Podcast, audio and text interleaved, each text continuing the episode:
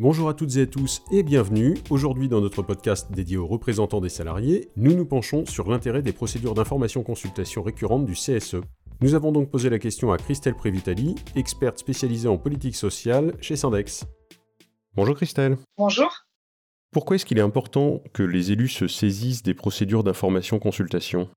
Bah, c'est un temps euh, essentiel pour les élus euh, dans le sens où ils ont un accès large à l'information, à la fois sur le volet économique, social et stratégique.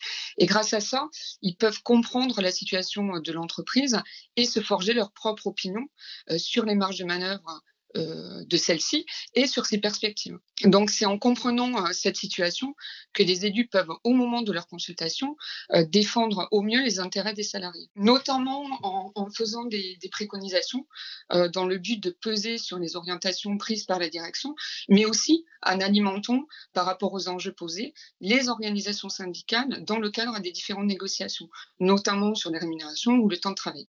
D'après toi, qu'est-ce que la crise du Covid a changé ou va changer pour les salariés? Alors, au niveau social, les conséquences de la crise sont, sont nombreuses. D'abord, c'est au niveau de la rémunération, euh, puisque les salariés ont subi, euh, pour la plupart d'entre eux, euh, des baisses de salaire assez importantes, hein, en moyenne de 16% par rapport à leur net. D'autres salariés ont vu, pour respecter les mesures barrières, leur organisation du travail modifiée, euh, notamment euh, à travers la mise en œuvre d'horaires décalés ou, de, aussi de rotation d'équipe. Euh, et puis pour d'autres, le confinement s'est traduit par le recours généralisé au télétravail. donc si il présente des avantages, pratiqués de manière intense, il, est, il présente aussi des risques professionnels. De quel type? Alors, ça peut être l'isolement des, des, salariés, une augmentation aussi du temps ou de la charge de travail. Euh, et enfin, il y a un dernier point, c'est que euh, les ordonnances ont permis aux employeurs euh, d'imposer la prise de jours de repos aux salariés. Et ça, ça peut aussi impacter leur charge de travail lors, lors de la reprise ou lorsque l'activité devient plus intense. Donc, toutes ces mesures ont modifié fortement les conditions de travail, avec des effets potentiels sur la santé des salariés. Et en plus, s'ajoute à ça euh, des craintes hein, de voir s'opérer certaines réorganisations avec des conséquences possibles sur l'emploi. Mais pourquoi est-ce que les informations consultations sont importantes dans le cadre de la crise sanitaire euh, actuelle? On pourrait dire que euh, c'est peut-être pas forcément le moment. Alors si, pour plusieurs raisons. la première, c'est qu'il y a eu beaucoup de concessions qui ont été faites par les salariés. Donc il est encore plus important euh, pour les élus euh, de défendre leurs intérêts, et notamment en appréciant euh, correctement la situation réelle de l'entreprise et ses marges de manœuvre, comme je l'indiquais tout à l'heure, et en fonction des situations, juger si les contreparties doivent être négociées. la seconde, elle réside dans le fait que les mesures, comme on l'a vu aussi, prises dans le cadre de, l'état d'urgence sanitaire, modifient les conditions de travail, avec des risques sur la santé. Et dans ce cadre, les élus euh, doivent se saisir de la consultation sur les mesures de prévention, qui fait aussi hein, euh, partie de la consultation sur la politique sociale, pour proposer euh, l'adoption de mesures de prévention supplémentaires et un ordre de priorité pour les appliquer.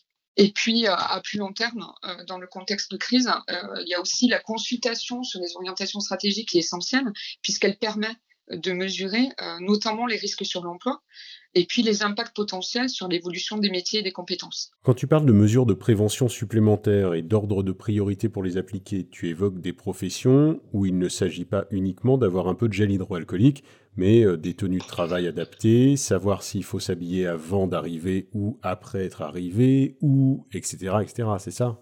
Oui, toutes, les mesures en fait, de prévention, elles doivent être euh, intégrées euh, dans, le plan de prévention de, de l'entreprise.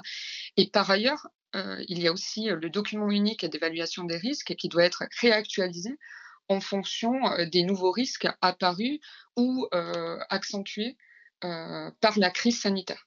Tu viens de parler du document unique. Est-ce que c'est le seul outil euh, qui peut permettre aux représentants du personnel euh, d'agir? Euh, Non, les, représentants du personnel peuvent interpeller directement hein, les acteurs de, la santé, notamment le médecin du travail, qui, pourra les aider à saisir les enjeux en termes de santé. Et puis, le cas échéant, si les risques sont mis en avant dans les consultations récurrentes, les élus peuvent aussi déclencher une mission risque grave qui permet d'analyser spécifiquement les causes des risques et faire des préconisations.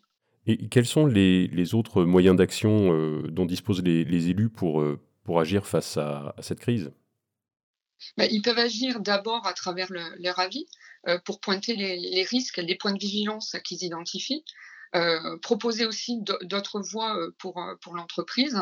Et puis surtout, les avis permettent au CSE d'interpeller les organes de direction de l'entreprise s'ils estiment que les marges de manœuvre qui résident en fait hein, dans les mains du, président du CSE et de la direction locale sont, limitées. C'est par exemple le cas dans les filiales de groupe. Hein, dans les filiales de groupe.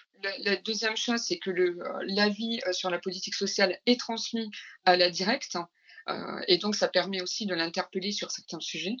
Euh, et enfin, bien sûr, ils peuvent agir à travers la négociation, puisque les avis serviront aussi à alimenter les négociateurs, en les aidant euh, notamment à définir des revendications adaptées à la situation. Merci Christelle. À bientôt. Avec plaisir. Rendez-vous pour un nouvel épisode la semaine prochaine. D'ici là, pour en savoir plus sur les infos consultes, vous pouvez vous inscrire à nos webinaires ou participer à nos live chats sur syndex.fr. Vous y trouverez également nos fiches pratiques et notre actualité pour les IRP que vous pouvez suivre sur nos réseaux sociaux. A très bientôt, prenez soin de vous